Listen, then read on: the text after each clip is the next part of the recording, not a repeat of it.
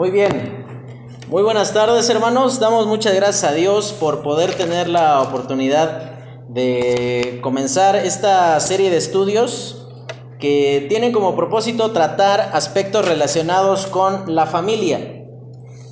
Debemos entender que eh, todo lo que vamos a estar hablando no procede de la postura eh, doctrinal de la iglesia, aunque eh, la compartimos, no procede de una... No, es un tiempo de tirar pedradas para ver si usted entiende. Eh, realmente todos esperemos ser exhortados, animados, consolados también por la palabra de Dios, que siempre eh, un asunto sensible de nuestra vida es la cuestión familiar. Probablemente es sensible por la... Eh, la situación dolorosa de la pérdida de aquellas personas que han conformado tu familia a lo largo del tiempo. Tal vez seas sensible por eh, algún conflicto que se haya presentado con alguna de estas personas que conforman tu familia, con tus padres, tus hermanos, tus hijos, eh, o con, no sé, alguna persona que pueda llamarse familia. Pero en el más de los casos, hablar de temas familiares es algo que en muchas iglesias se procura evitar porque ciertamente es un asunto que puede ser un tanto incómodo, porque golpea directamente en el corazón con cuestiones que duelen muy de cerca y muy hondo por decisiones que probablemente no tomamos nosotros, por situaciones que nosotros hemos sufrido, probablemente como hijos, como padres, como hermanos, como esposos, en el, ámbito en el cual eh, usted se encuentre, tenga por entendido que la palabra de Dios quiere hacer dos cosas con usted. Quiere instruirle y quiere alentarle. Y si la instrucción tiene que ser por medio de la corrección, tendrá que ser de esa manera. Si la instrucción tendrá que ser por medio del consuelo, será de esa manera. Pero sin lugar a dudas, hablar de nuestra familia es una de las cuestiones más esenciales para la vida de, cualquier creyente. Usted puede tener una vida personal muy en orden, pero mientras ese orden no se, no se traslade a su familia, mientras no pueda ser algo que en conjunto se, pueda eh, caracterizar, entonces usted estará permanentemente limitado para realizar muchas otras cosas, probablemente de las cuales usted anhela ser parte. Comenzamos esta serie con este estudio que está titulado El plan de Dios para la familia. Y vamos a ver cómo en primer lugar la familia es parte principal, central del plan de Dios. Dios no llama única y exclusivamente a individuos. Dios llama a individuos para que por medio de su familia entonces cumplan con su voluntad. Presta atención que en la escritura siempre Siempre que Dios llamó a una persona de una u otra manera, a su familia cercana o eh, pues un tanto eh, consanguínea o, algo cercana, Dios tenía un propósito para ellos. Usted no puede encontrar una sola persona que Dios lo haya tomado como un individuo así ajeno y él haya dicho, tú serás un llanero solitario y por medio de ti haré una gran obra. Por el contrario, usted puede ver personas que se ocuparon tanto en eh, sus labores individuales que lo primero que descuidaron fue su familia. E inmediatamente a, usted le vendrán imágenes o le vendrán recuerdos tal vez propios o ajenos de momentos o de personas que a lo largo de su vida han cruzado por ella y usted puede tener un referente tanto positivo como negativo de familia. Lo que yo quiero pedirle en esta tarde y todas las veces que nos estemos reuniendo, vamos a estar estudiando este tema de la familia durante este mes de noviembre por las tardes y en diciembre por las mañanas. Yo solamente le pido una cosa. Deje de conceptualizar el tema de familia por lo que usted vivió.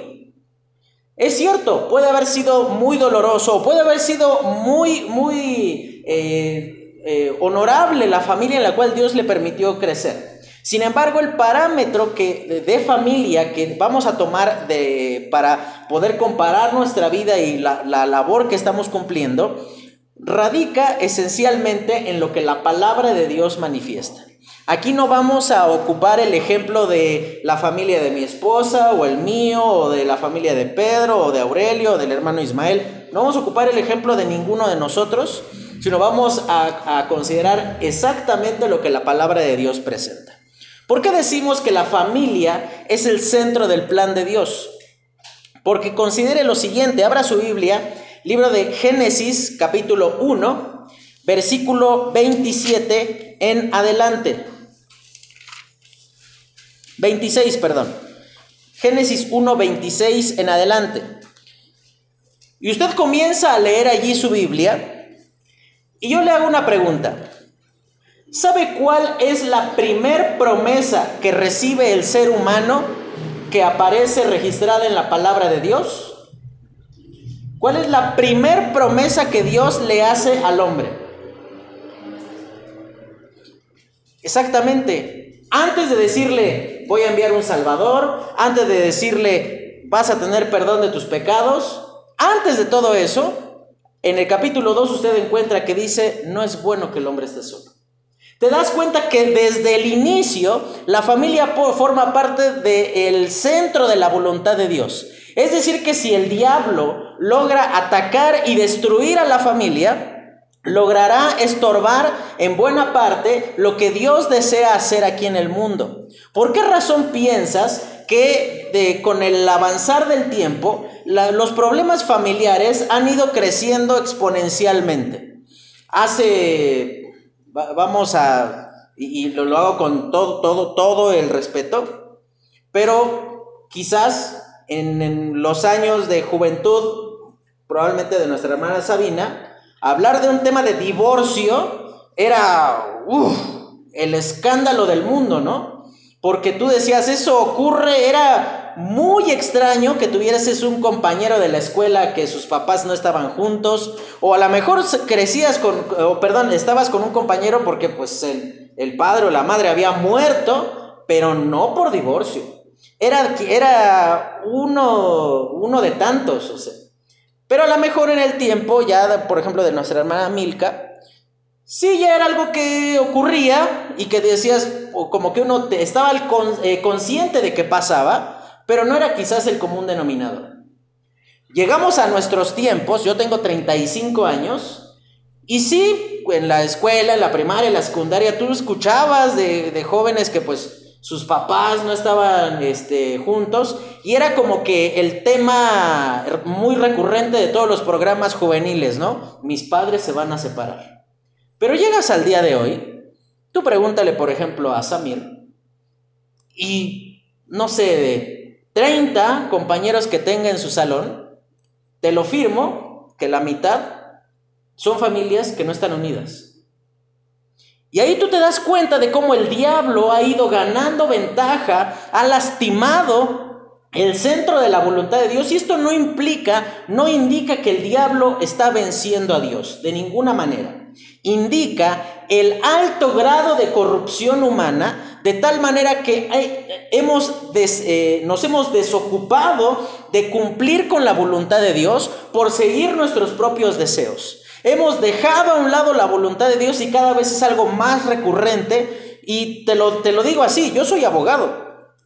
Y ¿sabes qué se requiere para divorciarse? Dos audiencias.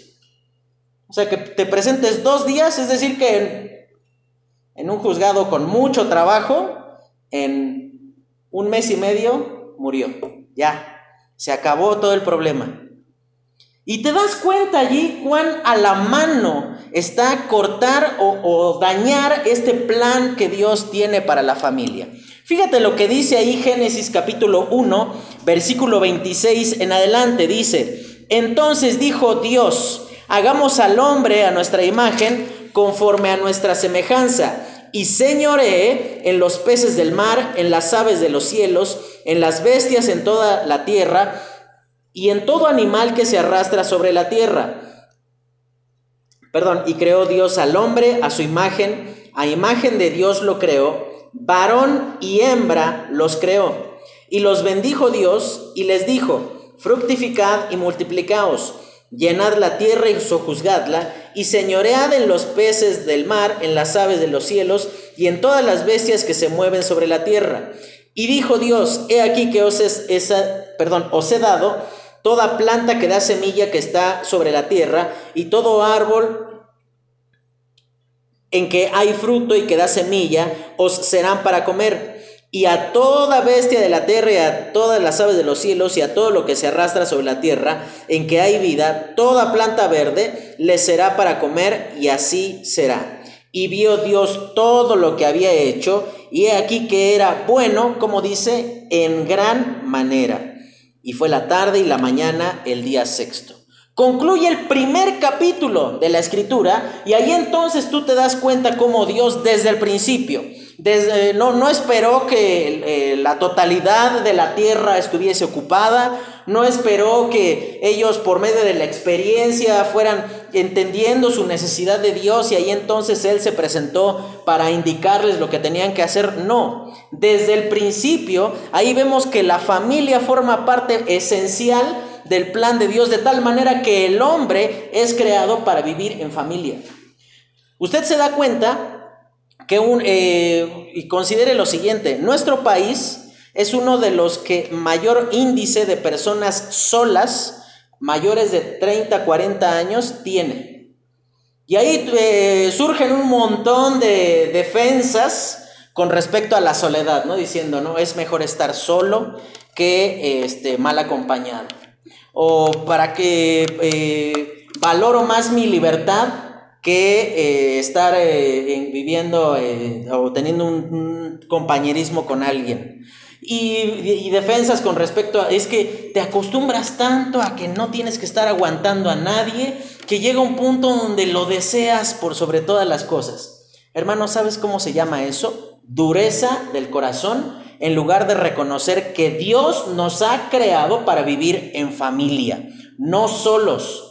Nunca la voluntad de Dios para nadie, ni para el hombre, ni para la mujer, mucho menos para los hijos, es que vivan solos. Nunca. Dios nunca aprobará que usted viva apartado del mundo, alejado de su familia, alejado de amigos, alejado de la iglesia. Dios nunca eh, aprobará eso, partiendo de que el, el ejemplo o la figura que ocupa el Señor Jesucristo para representar cuán necesitados estamos de la vida en comunidad o de estar juntos es un cuerpo en el Nuevo Testamento. No presenta ahí a una isla no lo presenta como un, organismo autónomo, no, sino un cuerpo que necesita de todos los demás para vivir y para subsistir apropiadamente. En esta tarde vamos a considerar en primer lugar cómo la palabra de Dios presenta el ejemplo de personas, el buen ejemplo, pero también el mal ejemplo de personas que vivieron y que tuvieron una... Eh, o éxito o fracaso en su vida familiar. Y no vamos a leer todas las historias, sencillamente voy a hacerte ahí la mención respectiva de cada uno de ellos. Y comienza el mismo libro de Génesis y aparece la historia de Jacob y de... ¿Quién? ¿Cómo se llama su esposa? No, Sara era la esposa de Abraham. Rebeca. Raquel era la esposa de, eh, de Isaac, ¿verdad? No, al revés. este, Raquel era la esposa de Jacob y Rebeca era la esposa de, este, de Isaac. Ok, ya corregido ese, esa confusión que teníamos. Usted ve a, este, a un hombre que había estado esperando por muchos años eh, hijos. Y vemos que uno de los, de los hijos era el consentido del padre y el otro hijo era el consentido de la madre. Cualquier parecido con la realidad no es mera coincidencia. La verdad, a decir verdad, todos hemos sido hijos. No sé si Dios conserve con vida a sus padres todavía, pero todos percibimos en un momento que había un consentido que si alguien rompía algo era diferente el trato, se lo puedo contar en mi caso, Si mi hermano o mi hermana rompían algo, era así como que, ay, ¿cómo vas a romper eso? Pero lo rompía la misma cosa, ¿eh? O sea, no estoy diciendo que ellos rompían un lápiz y yo rompía el ventanal de la entrada de la casa. No, un lápiz. Y entré, ¡no! ¿Por qué vas a romper eso? Y, él como que decía,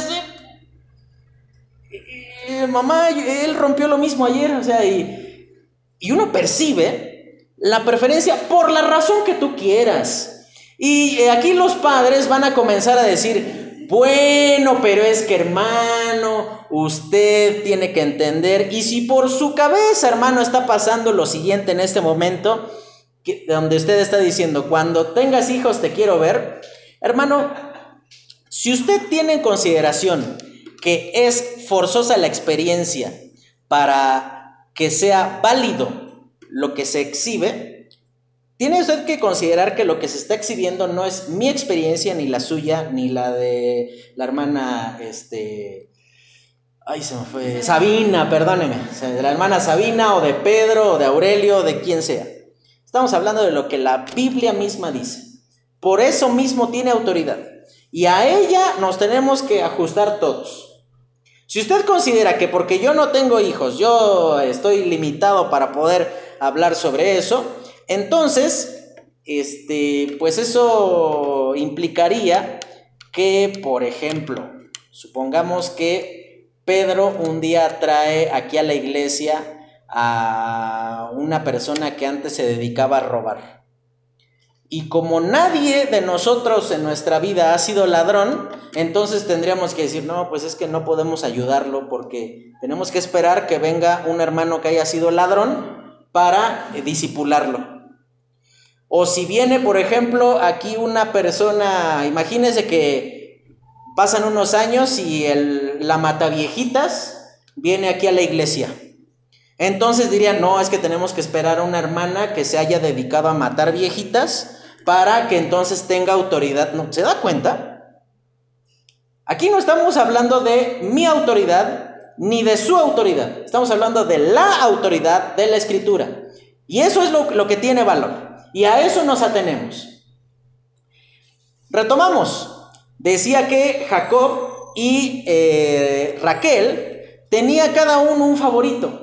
Y ahí usted ve cómo va avanzando todo el proceso y ese ejemplo lo vamos a tratar específicamente cuando hablemos de los padres edificando en la vida de los hijos. Y usted se da cuenta que por esa preferencia eh, mala que había en el corazón de Raquel para con Jacob, ella le dice, mira, escápate, ve, vete a un lugar lejano, y después de pasado un tiempo vas a volver conmigo y ya todo va a estar en paz. ¿Sabe qué fue lo que pasó? Raquel nunca volvió a ver a su hijo. Porque mire hermano, una familia que está edificada sobre fundamentos que no son la palabra de Dios, nunca vas a poder garantizar el fin que tú esperas. Nunca. Y mira, probablemente tú estés diciendo, bueno hermano, pues eso funciona para personas que, para dos jovencitos que se casan siendo creyentes, y ahí a lo mejor nos imaginamos a Suraz y a Aurelio, que ellos son creyentes, se, se, casaron, y ellos podemos decir, ellos la tienen de gane porque pues ellos comenzaron a edificar su vida familiar siendo creyentes. De ninguna manera, porque sabe hermano, Siempre que una persona tiene un encuentro con Cristo, siempre que una persona viene a Cristo, su vida es totalmente transformada. Y no importa que usted haya conocido a Cristo después de 30 años de matrimonio o, después de que sus hijos ya, ya son mayores, probablemente usted dice, bueno, es que ahorita ya no puedo agarrar la tabla y, o la vara y darles a mis hijos porque me la quitan ellos y me dan a mí. A lo mejor este, usted dice, eso ya no, ya no lo puedo hacer. Pero considere algo y, y aliéntese con lo siguiente a lo largo de todas estas semanas, hermano. Dios nunca llegó tarde para aquellas personas con las cuales Él se encontró. Dios nunca llega tarde. Y probablemente usted esté diciendo, ay, qué bueno hubiese sido escuchar esto hace 15 años atrás, antes de que tomara estas malas decisiones. Qué bueno hubiese sido haber escuchado esto eh, en otras condiciones, con otras personas, en otro tiempo. Sin embargo, considere lo siguiente, siempre la familia va a ser el aspecto más trascendental y más necesitado de poder tener guía, dirección y propósito en nuestra vida. Vemos también el ejemplo de la vida de eh, Elí y sus hijos. El libro de Primera de Samuel, eh, los primeros tres capítulos, cuenta cómo la familia de este hombre llamado Elí, que era el sumo sacerdote en aquellos tiempos, era totalmente reprobable. Y ahí menciona la palabra de Dios, dice, por cuanto no estorbaste a tus hijos y ahí menciona el papel de los padres de impedir o de estorbar el desarrollo de la pecaminosidad de sus hijos, de tal manera que ellos, probablemente hermano, salgan de su casa y terminen haciendo las cosas que usted no les enseñó, hermano, ellos lo harán permanentemente a sabiendas de que usted está eh, a disgusto de sus decisiones. La peor cosa que los padres pueden hacer con respecto a sus hijos es sacrificar la verdad por llevarla en paz. La peor cosa que los creyentes podemos hacer es matar la verdad, matar lo que es correcto con tal de llevarnos, de llevarnos bien. ¿Y por qué menciono esto? Porque justo en este momento voy a mencionar algo. Vamos a estudiar en esta tarde dos aspectos nada más relacionados con el plan de Dios para la familia.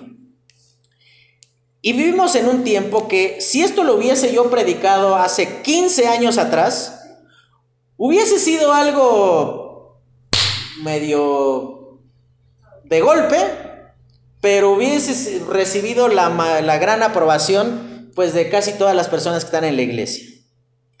Vamos a ver en primer lugar la naturaleza de la familia. Y dice ahí en el versículo 27, y creó Dios al hombre a su imagen y semejanza, perdón, a su imagen, a imagen de Dios lo creó, varón y hembra los creó. Y ahí vamos a hablar en cuanto a la naturaleza de la familia, tenemos que entender quiénes componen una familia. Dios no creó a Adán y a, este, iba a decir Pedro, no. Eh, Dios no creó a Adán y a Juancito, no creó a Adán y a Luis, no creó a Adán y a Roberto, creó a Adán y a Eva. Uno de, las, de los grandes engaños del diablo de hoy día es que ha llamado familia a lo que por ningún motivo, bajo ningún este, punto de vista bíblico, eh, bajo ninguna circunstancia, bajo ningún punto en particular podría ser considerado familia. Hoy vemos que aún la misma ley reconoce como un matrimonio a dos hombres o a dos mujeres. Y eso es entonces una de las cosas que el diablo ha logrado para dañar más a la familia. Es distorsionar el diseño eh, original bajo el cual Dios la creó. Decir que tú decides lo que quieres ser y tú lo que tú te sientas, eso eres. Y entonces si tú te sientes preso, en, siendo en mi caso un hombre de 35 años y pienso que soy una niñita de 7, pues entonces soy una niñita de 7 y me tienes que respetar y tratar como tal. Aquí la palabra de Dios, no mi opinión, no la del pastor, no la de Aurelio, no la del hermano Ismael, la palabra de Dios dice que Dios creó a un hombre y a una mujer. No hay más. Y aquí no dice que les los sometió a cuestionamientos diciéndole, oye Adán, ¿te quieres comportar como hombrecito o te gustaría ser niña? No, vemos a que aquí ni siquiera estuvo bajo discusión, ni siquiera fue un aspecto que, se tornó en, en, una conversación para saber qué querían hacer ellos, sino que desde la forma en la cual fueron creados, desde el propósito para el cual fueron creados, un hombre y una mujer son los únicos componentes válidos y reconocidos por Dios para formar una familia. Y yo sé que esto suena homofóbico, yo sé que esto no suena inclusivo, yo sé que esto es retrógrada en el, eh, en, el argot en el lenguaje contemporáneo. Y seguramente si alguna persona que esté creyendo esto, probablemente puede ir mañana a la CONAPRED, que es la Comisión Nacional para Prevenir y Erradicar la Discriminación, me puede ir a denunciar y sabes qué, vas a ganar. Pero prefiero sonar homofóbico, no exclusivo, sonar retrógrada, que sonar no bíblico. Y te doy mi nombre completo, Carlos Ortiz Tejeda, por si me vas a ir a, denunciar el día de mañana. Ya tienes mi nombre, que es lo que necesitas. Aquí me encuentras todos los fines de semana, para que me notifiquen apropiadamente. Y considera lo siguiente. La palabra de Dios menciona quiénes son las únicas personas que pueden ser consideradas como miembros de una familia, un hombre y una mujer. ¿Por qué razón Dios creó solo un hombre y solo una mujer? ¿Por qué no creó dos y dos? ¿Por qué no creó tres y uno? ¿Por qué no creó cuatro y dos? ¿Por qué creó uno y uno? Porque la familia misma, desde su composición, manifiesta tres cosas esenciales. La primera, manifiestan una identidad. Es un hombre y una mujer. No un hombre con dos mujeres, no dos mujeres con tres hombres, no cuatro hombres para una mujer, no. Un hombre para una mujer. De tal manera que el compromiso que tú como hombre estableces con tu mujer es algo que te da identidad. Es decir, que yo tengo que decir, yo soy de Areli. Yo, yo no tendría que decir, yo, yo este, paso tiempo con Areli, implicaría que ¿Existe alguna otra posibilidad? Por esa razón, aquí cuando dice varón y hembra los creo, en primer lugar manifiesta la identidad de la familia. Y la identidad también es entendida por algo que ya legalmente hemos adquirido. Tenemos un apellido. Y eso, digamos, como que nos coloca en pequeños núcleos y que esos núcleos se van uniendo a otros núcleos por medio del parentesco, pero que inicialmente formamos un grupo. Y esa identidad también está plasmada por medio de que usted hermano tiene que entender que como familia somos un equipo. No podemos realizar las cosas de manera individual. Y, usted va a ver cuán doloroso y cuán difícil es la vida. Eh, usted, por ejemplo, eh, puede preguntarle a, algún hermano, alguna hermana que venga sin su familia, cuán difícil es el momento, a lo mejor se despiertan el domingo en la mañana y es todo felicidad y armonía, hasta que tú dices, ya me voy a la iglesia. Y ahí entonces comienza la cuestión de que uh, ellos son más importantes para ti que nosotros, y nos abandonas y nos dejas en lugar de ellos. Y probablemente todas estas cosas usted las ha escuchado, hermano. Y yo no estoy diciendo con esto que usted tiene que amar más a la iglesia que a su propia familia. Lo que estoy diciendo es que como familia, el propósito de Dios es que su familia esté aquí. Y esa es la gran bendición de poder estar como ustedes, hermano, toda su familia. Y esa, no saben la enorme bendición que es poder sentirse acompañado, sentirse en, ocasiones llevado, porque no, no todos los días yo me levantaré amando al Señor y deseando fervientemente estar en la iglesia, no. Van a haber días en los que yo me voy a levantar odiando mi existencia y diciendo, Señor, ¿por qué no vienes por mí y me llevas de una vez? Pero ahí vendrá mi esposa, vendrán mis hijos, vendrá mi nieto y me, entonces me encaminará a decir, somos un equipo y esto lo tenemos que hacer juntos. Por esa razón, si usted, Dios le ha colocado en familia y su familia no se encuentra aquí, usted puede tener esperanza sabiendo que Dios a usted, hermano o hermana, le ha salvado para alcanzar a su familia. Para que su familia sea eh, eh, alcanzada por medio del Evangelio por lo que Dios ya hizo en usted. La segunda cosa que vemos aquí, aparte de la identidad, vemos el propósito. Porque fíjese lo que dice después.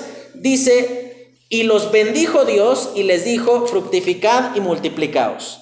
Pero ese propósito, esa ocupación, que es lo que vamos a ver en nuestro segundo punto, radica esencialmente en que, en que ya de parte de Dios ya hay algo que ni usted ni yo podemos producir, que es la bendición de Dios. Porque usted está cumpliendo con el propósito de Dios. Usted puede tener la certeza y la plena seguridad de que si usted es un hombre en el Señor y si usted es una mujer que está andando en el Señor, usted cuenta con la bendición del Señor. Por eso dice aquí, y los bendijo Dios.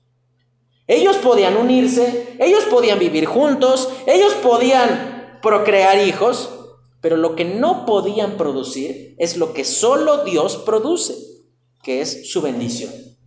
Y ese es algo en lo cual usted puede descansar al estar en familia.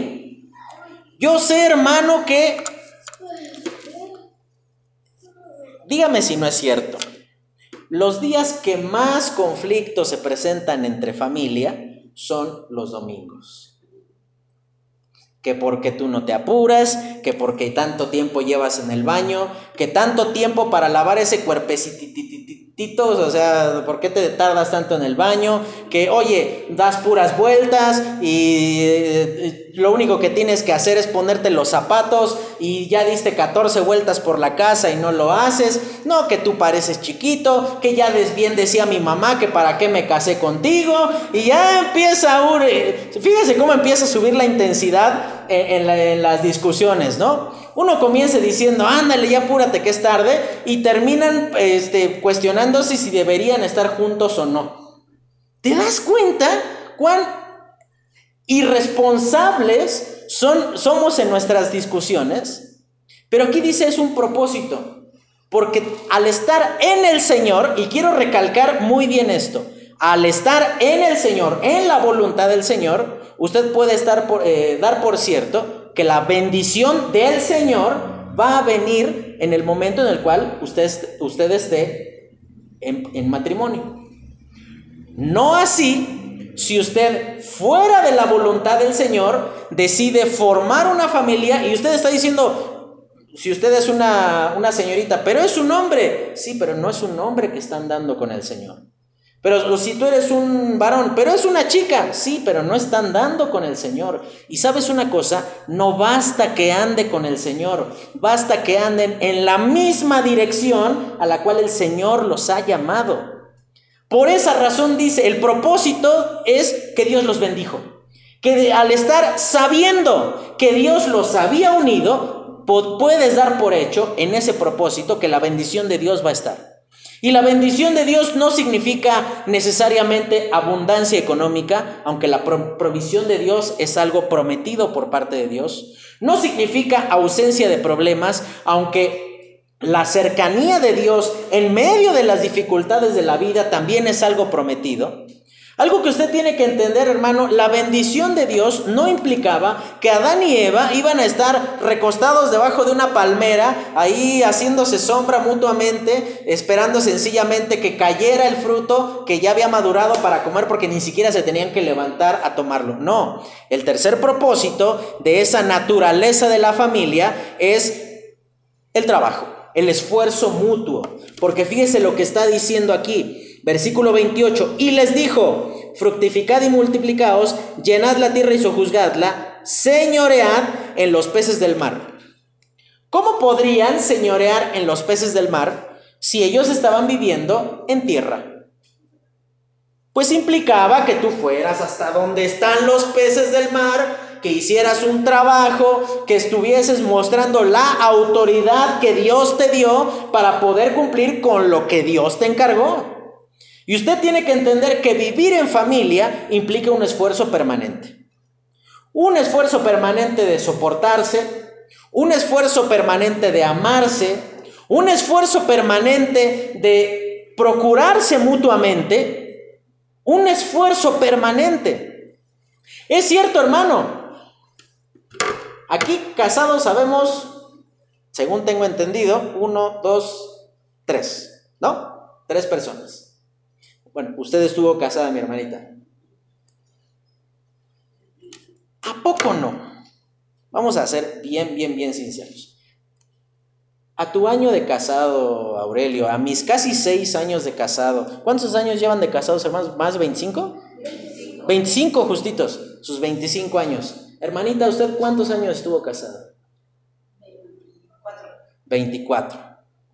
¿A poco no? En medio, indistintamente si tienes si todavía sientes que se te suben las hormigas por la, por la miel que irradia Aurelio y Surasi, o ya, pues, ya llevas veintitantos, seis, veinticuatro, ¿A poco no nunca te pasó por la cabeza el hecho de decir, ¿para qué me casé?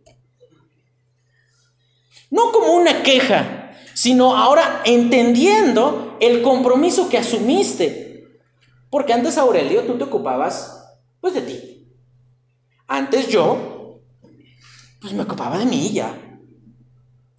Pero ahora yo no me puedo dar el lujo de decir, eh, no, pues, pues con los dos mil pesitos que tengo ahí en la tarjeta, con eso la libro para fin de mes, ya no, ya no tengo que ir a trabajar. No, manito, ya no me puedo dar ese, ese, ese, este lujo. Hermana, ¿a poco no cuando hay veces que que tú te tienes que levantar mucho, cuando ellos apenas están dando vuelta para medio acomodarse bien, usted ya se está levantando para prepararle la comida al hermano, a sus hijos, que a usted misma que va a salir y te pasa por la mente el hecho de decir, ay, yo no veo el y vivieron felices para siempre por ningún lado, ¿eh? Yo, yo, no, yo no veo dónde está eso de que, de que no va a haber problemas y que fueron, fueron este, felices por siempre. Y hermano, tiene usted que entender que el propósito de Dios para la familia es el esfuerzo. Y un esfuerzo continuo, algo que Dios desea utilizar tu diligencia, tu esfuerzo. Y, es verdad, habrán situaciones en, en las cuales por más que tú te esfuerces, no va a ser suficiente. Y ahí entonces podemos descansar en lo que decía al principio del versículo 28. Y los bendijo Dios. Porque usted, hermano, tú y yo nos podemos esforzar por agradar a nuestra esposa, por proveer lo necesario, pero hay veces de plano en las que no se puede, en las que no alcanza. Y ahí entonces podemos descansar en el hecho de que estamos en la voluntad de Dios y la voluntad de Dios es su bendición. Que nosotros disfrutemos de cuán bueno es Él. Considera lo que dice el libro de Proverbios con respecto a la bendición de Dios. Dice lo siguiente, la bendición de Jehová es la que enriquece y no añade tristeza con ella. Te lo vuelvo a decir, la bendición de Jehová es la que enriquece y no añade tristeza con ella. Probablemente tú dices, híjole, pues ahora tengo que trabajar más horas para poder pagar la renta o eh, pagar la comida y ahora me tengo que ocupar de, y, lo, digo así con, con, mucho respeto mis hermanas, yo que me tenía que andar preocupando por el barniz este que tengo que comprar, pero pues manito, es parte del esfuerzo. Porque sabes una cosa, hermano, soltero o casado, Dios te ha llamado a esforzarte. Nunca, sin importar tus condiciones de vida, sin importar tu trasfondo, sin importar tu condición económica, tu formación, eh, sin importar nada de eso, sabes que Dios nunca llamó a su servicio a los perezosos. Nunca. Dios no bendice. Dios no, la voluntad de Dios no es el mínimo esfuerzo. La voluntad de Dios no es el hay así. La voluntad de Dios no es una cuestión de, de, evitar la fatiga como don Jaimito en el Chavo del Ocho. La voluntad de Dios es el esfuerzo y un esfuerzo intenso, un esfuerzo decidido, un esfuerzo bien direccionado. ¿Y sabes por qué lo haces? Porque somos equipo, porque somos familia, porque solo tenemos a nuestra familia. Y defiende entonces, hermano, bajo los principios de la palabra de Dios, a tu familia. El segundo principio que vamos a ver en esta tarde para ya terminar con respecto a nuestra familia es la voluntad de Dios o cuáles son los alcances que Dios quiere lograr por medio de la familia. Y en primer lugar, dice ahí en el versículo 28, Fructificad y multiplicaos, llenad la tierra y sojuzgadla, y señoread en los peces del mar, en las aves de los cielos y en todas las bestias que se mueven sobre la tierra. Y dijo Dios, he aquí os he dado toda planta que da semilla, que, que está sobre toda la tierra, y todo árbol en que hay fruto y que da semilla, os serán para comer. Y a toda bestia de la tierra y a todas las aves de los cielos y a todo lo que se arrastra sobre la tierra en que hay vida, toda planta verde le será para comer, y fue así. Y vio Dios todo lo que había hecho y he aquí que era bueno en gran manera. Y fue la tarde y la mañana el día sexto. ¿Sabes una cosa, hermano? La primer cosa que Dios quiere que hagas de manera individual y como familia es que estés ocupado en el lugar donde Él te puso haciendo lo que Él te pidió que hicieras. Aquí no vemos a Dios diciéndole, no, no vemos, eh, si bien era algo que a largo plazo Dios quería lograr en la vida de toda la humanidad, Él no le está diciendo, vete hasta el extremo del huerto y allá empieza una nueva este, colonia y, y desde allá, no, sino le dice, ¿dónde estás? Esfuérzate. Ocupado permanentemente en lo que Dios quiere que tú hagas. Y hace un momento mencionaba que Dios nunca llamó ni nunca bendijo a los perezosos. Y ahí podemos entender, por ejemplo, el libro de Proverbios eh, dice lo siguiente, el alma del perezoso desea y nada alcanza, mas el alma de los diligentes será prosperada. Presta atención a lo que dice con respecto a la pereza. Dice que el alma, es decir, donde residen tus sentimientos, tu inteligencia, tu, forma de pensar y tu voluntad, eso, todo eso en el perezoso, se resume a una sola cosa, a desear.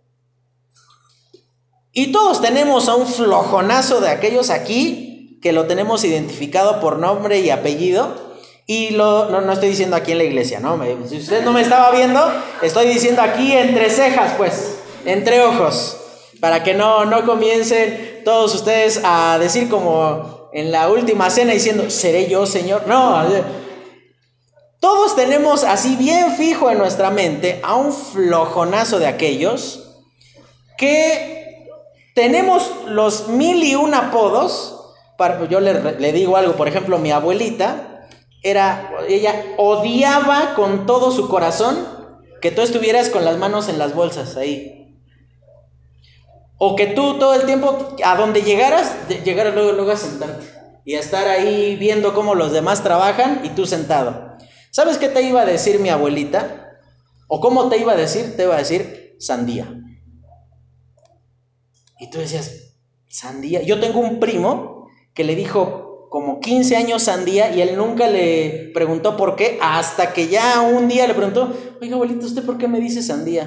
Le dice, no, pues porque tú te criaste echado, hijo. O sea, porque todo el tiempo has de estar acostado o sentado. O sea, todo el tiempo está, tú naciste cansado, mijo. O sea, todo el tiempo buscas el menor esfuerzo. Tú le, le, pedías que hiciera algo. Ah, este, pero pásame tal cosa. Ah, pero tráeme. Ah, no seas malito. ¿Le puedes hacer? Hermano, como familia, una de las cosas que más a largo plazo dañan a una familia es que usted, sin importar el, integrante que sea, ya sea usted padre, madre, hijos, lo, lo, que usted sea, una de las cosas que más dañan a la familia es que usted no asuma su labor que Dios le ha encomendado. ¿Sabe, hermano, por qué hay tantas mujeres haciendo la labor de padre y madre hoy día? Porque sencillamente a los hombres les ha resultado muy conveniente que alguien hace las cosas por ellos. Porque es muy cómodo que alguien trabaja mientras yo sencillamente salgo a buscar trabajo rogando a Dios no encontrar. Es muy conveniente mientras mi esposa está ahí planchando y haciendo la comida y, volteando las tortillas y poniéndole el loncha a los hijos y este no sé, tendiendo la ropa, yo ahí recostado en mi cama, rascándome atrás de la oreja porque es mi máxima ocupación en el día. Hermano, si usted es perezoso, dice el libro de Proverbios también, si eres perezoso en el día de trabajo, en el invierno tú tendrás hambre. Puede ser perezoso un año, dos, quince, pero hermano, va a llegar un punto en el cual tus hijos serán igualmente perezosos que tú. Y no me refiero a perezosos. La idea de pereza que tenemos eh, en castellano es de un tipo que está todo el tiempo durmiendo. Pero sabes que el concepto bíblico de la pereza, más que apuntar a dormir todo el día, habla de no hacer lo que tienes que hacer. Puedes estar despierto desde muy temprano y ser un perezoso. Puedes estar eh, en muchos lugares en el día y ser un perezoso. Porque si eres el típico, la típica persona que es conocida por patear todo para después, para el luego lo hacemos, luego lo traigo, luego lo levanto, luego lo busco, luego lo traigo, cuando llegue ese luego, vas a estar en profunda necesidad, hermano. Por esa razón, la principal finalidad que Dios tiene para la familia es que estén ocupados.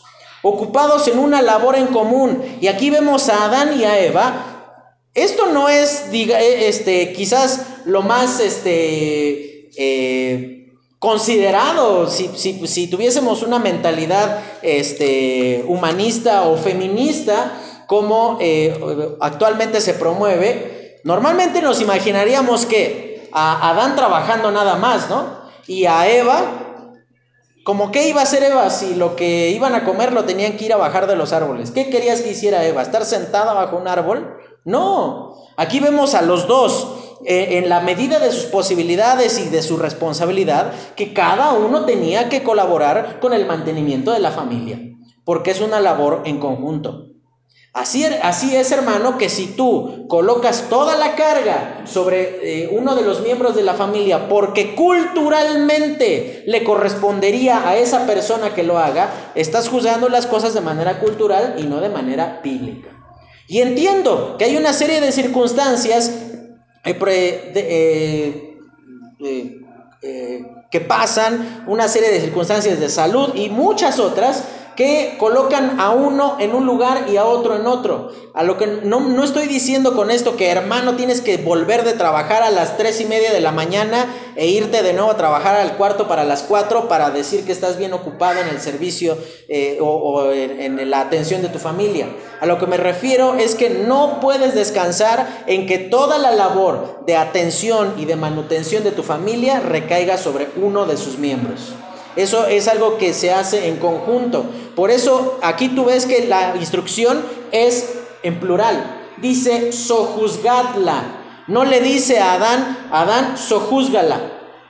Señorea tú, Adán, sobre los peces del mar, sobre las aves de los cielos. No, se los da en conjunto. A pesar de que probablemente cada uno iba a tener un rol en particular, y eso es algo que vamos a ver la próxima semana. Bueno, aquí a 15 días, porque la próxima semana tenemos la conferencia misionera. Pero termino con esto. Y ahí entonces tú ves la conclusión de parte de Dios con respecto a esto. Y dice ahí en el versículo 31, y vio Dios todo lo que había hecho, y aquí que era bueno en gran manera. Y quiera Dios, hermano, que esa sea la conclusión a la cual Dios llegue con nuestra vida familiar que viendo la forma en la cual estamos procediendo como esposos, como esposas, como hijos, como padres, como hermanos, eh, indistintamente en el lugar y en la edad, en el tiempo en el cual el Señor ha llegado a tu vida, que tú tengas la capacidad de responder a aquello a lo cual Dios te ha llamado, en las condiciones en las que Él te llamó, a pesar de las circunstancias que tú tienes que eh, eh, afrontar para, eh, en el tiempo en el cual tú te encuentras, que puedas con dignidad producir agrado al Señor con tu vida familiar, que Él no tenga que decir, ay, es que este Carlos y esta Areli son tan tercos, o sea, eh, eh, empecinados en hacer lo que no tienen que hacer, afanados por estar atendiendo otra cosa en lugar de atendiendo lo que deberían de hacer.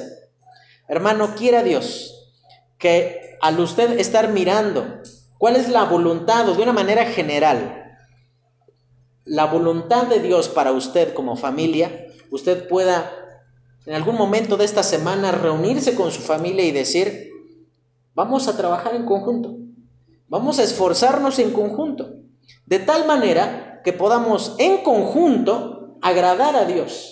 Que, que yo como esposo no te tropiece a ti como mi esposa, que yo como tu, hijo, tu hija, no les estorbe ni les genere mal testimonio a ustedes como mis padres.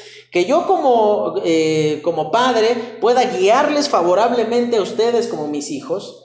De tal manera que cuando tú llegues delante del Señor pueda decir, Señor, esto es lo que tú me entregaste y lo que correspondía a mi responsabilidad lo he cumplido. Vamos a orar y terminamos. Señor, te agradecemos por lo bueno que tú eres con nosotros. Gracias Dios, porque tu palabra es suficiente, es lo único que necesitamos para poder tener dirección. Permítenos Dios poder tener la capacidad de responder a tu voluntad de acuerdo a lo que tú has marcado. Señor, ayúdanos a no adherirnos por popular, por eh, eh, bien aceptado que sea en nuestros días, ideologías que van en contra directamente de tus principios, como el matrimonio igualitario. Señor, reconocemos que tú has creado solamente hombres y mujeres. Y bajo ese principio entendemos que tenemos que defender a nuestra familia, porque el diablo está interesado en destruir la familia para estorbar tu propósito. Ayúdanos Dios a en el tiempo en el cual tú nos estás hablando poder cumplir con nuestra responsabilidad. Te lo pedimos en Cristo Jesús. Amén.